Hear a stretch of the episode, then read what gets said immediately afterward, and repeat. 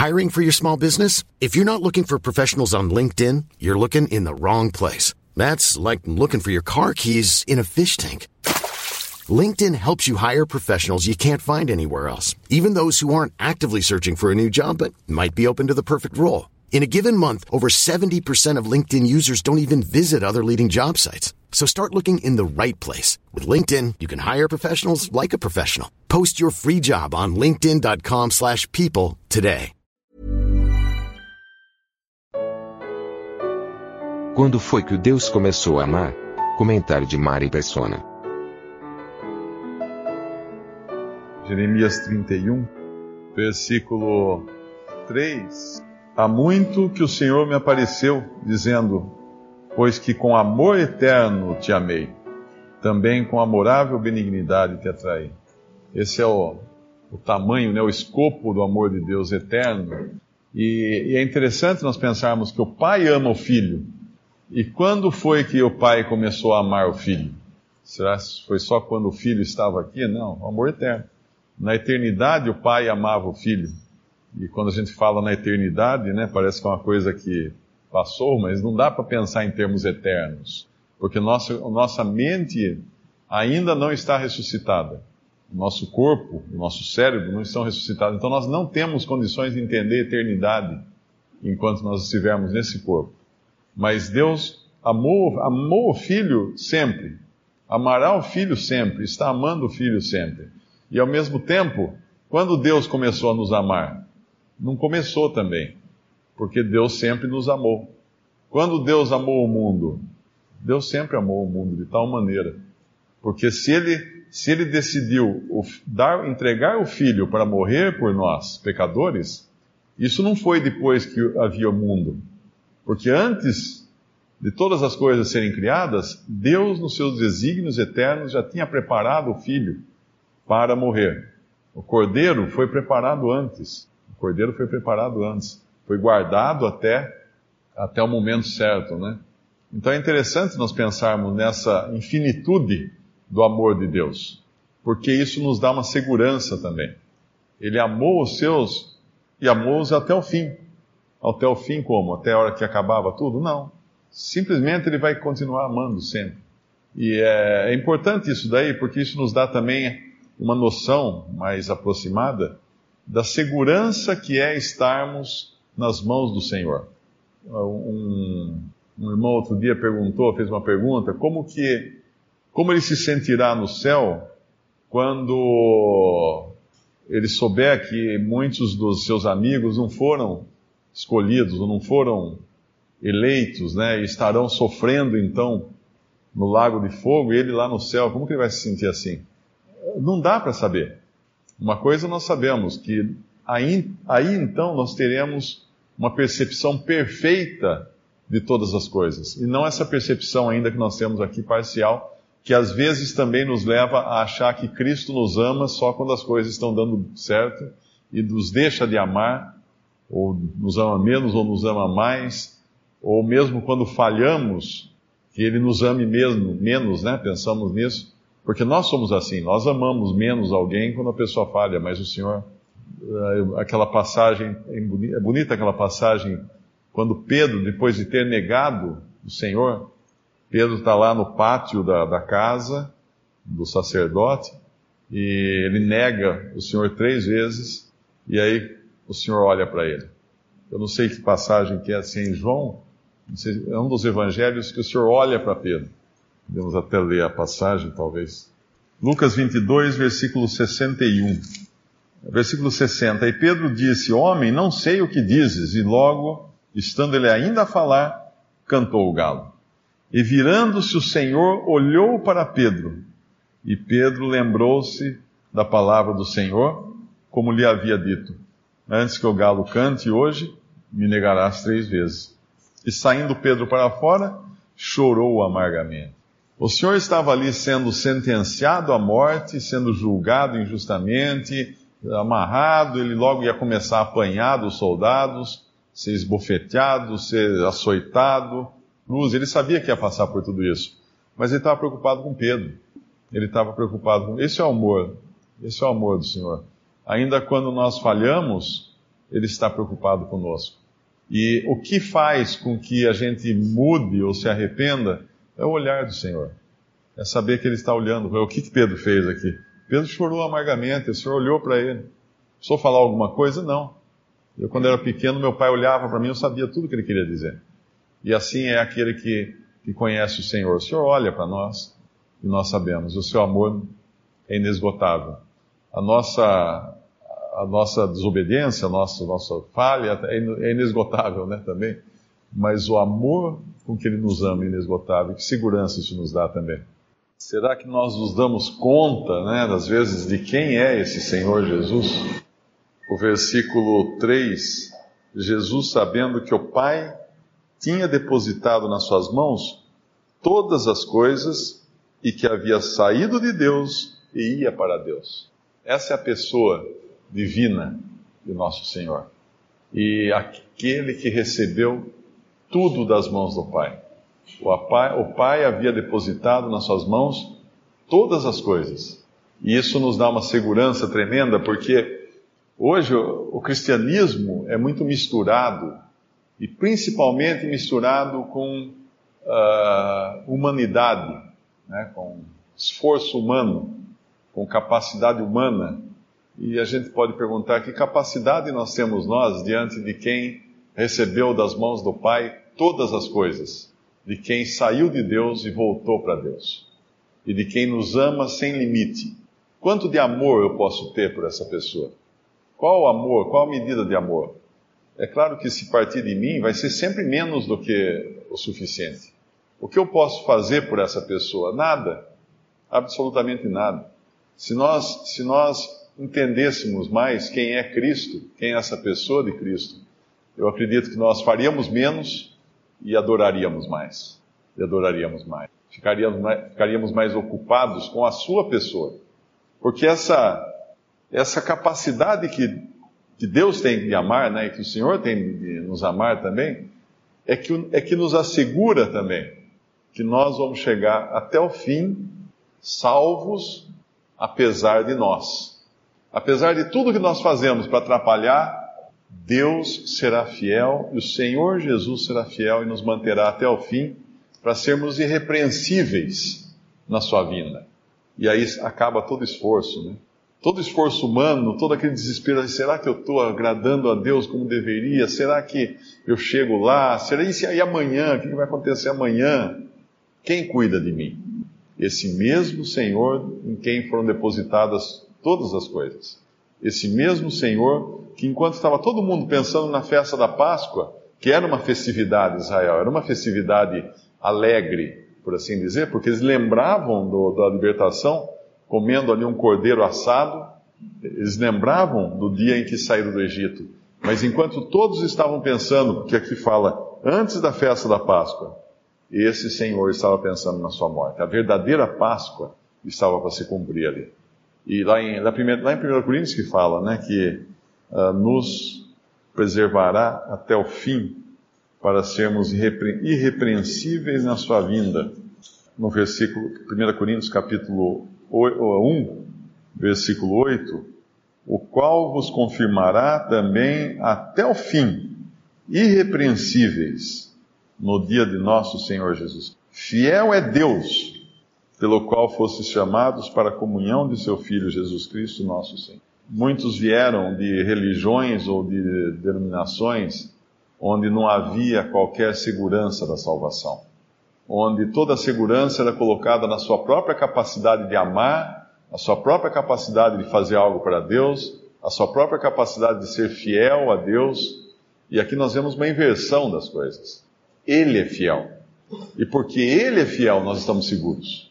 Porque Ele nos guardará até o fim, nós estamos seguros. Porque Ele nos ama sem limite, um amor eterno, nós estamos seguros. Nós, mesmo nós, com a nossa, toda a nossa falha, né?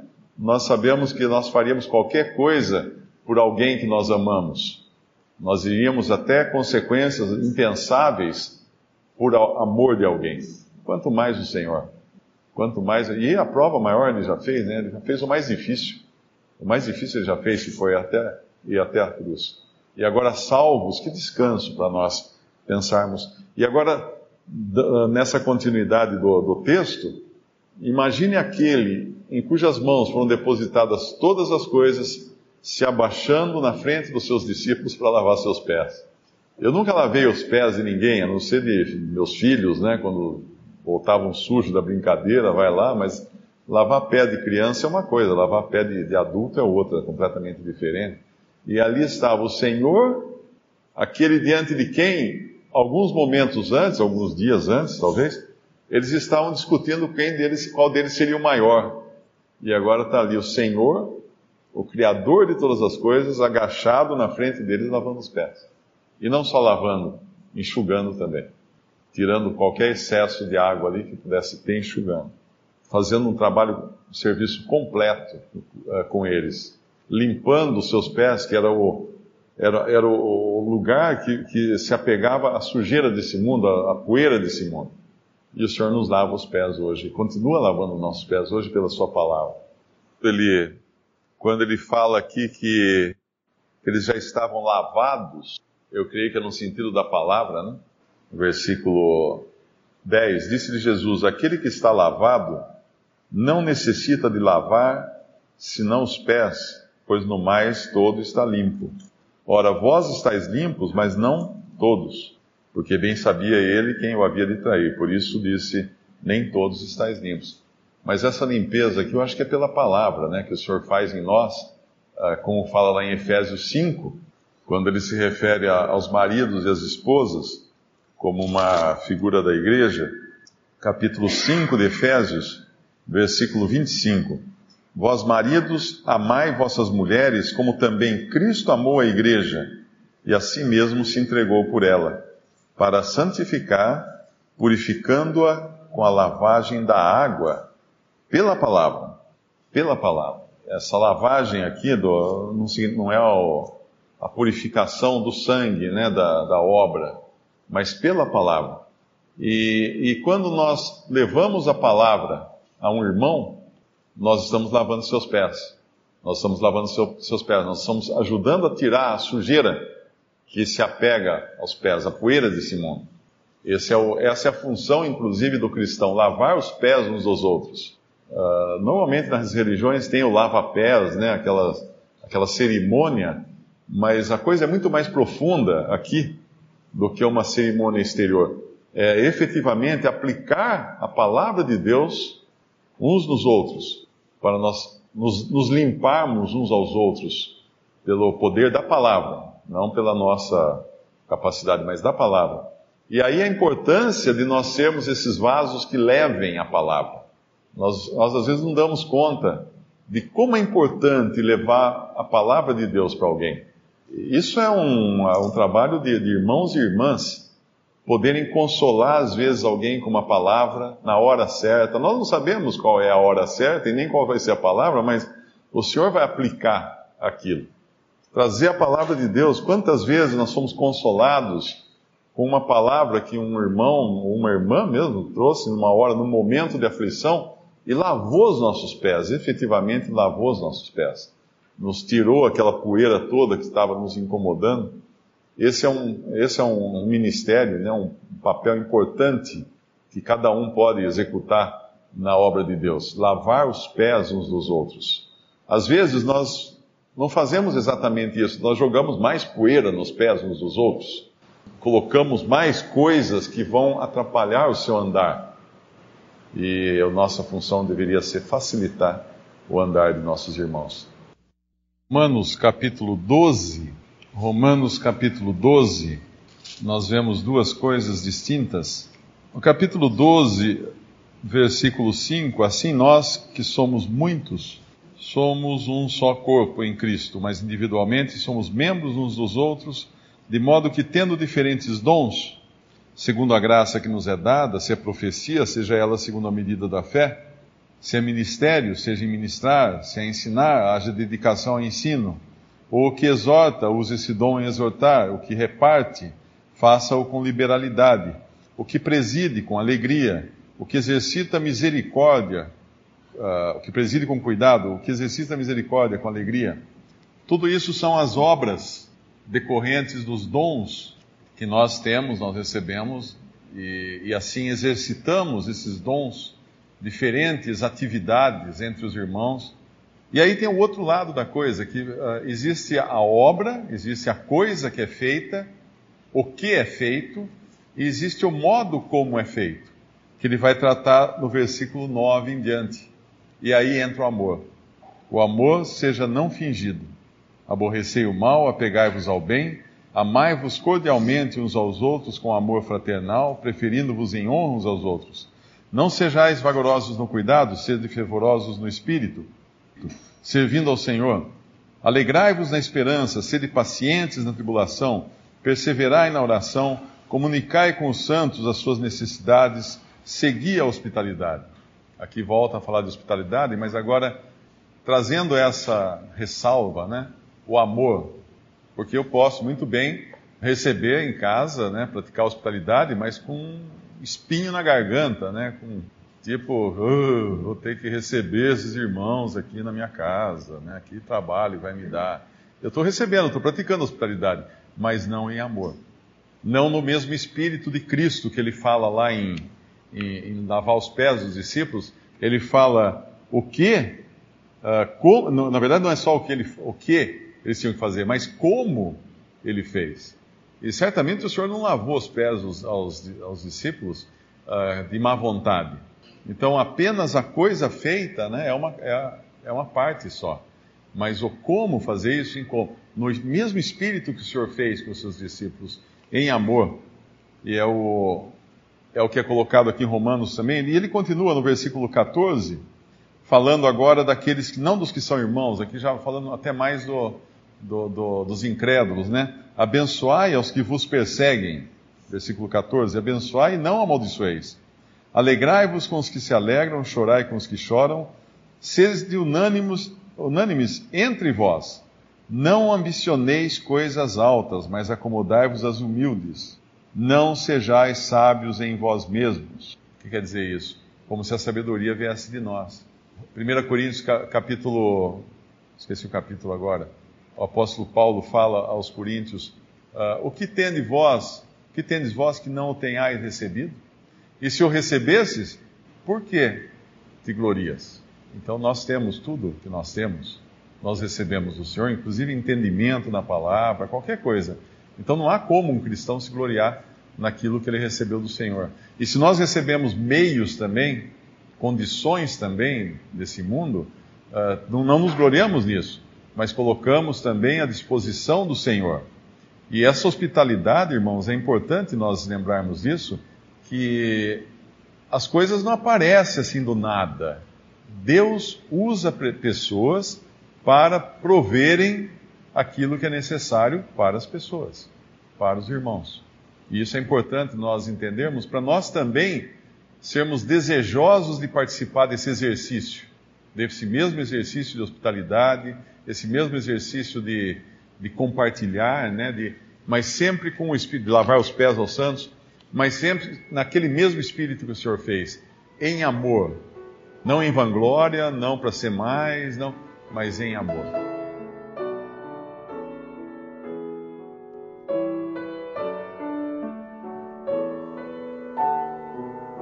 Visite respondi.com.br. Visite também 3minutos.net.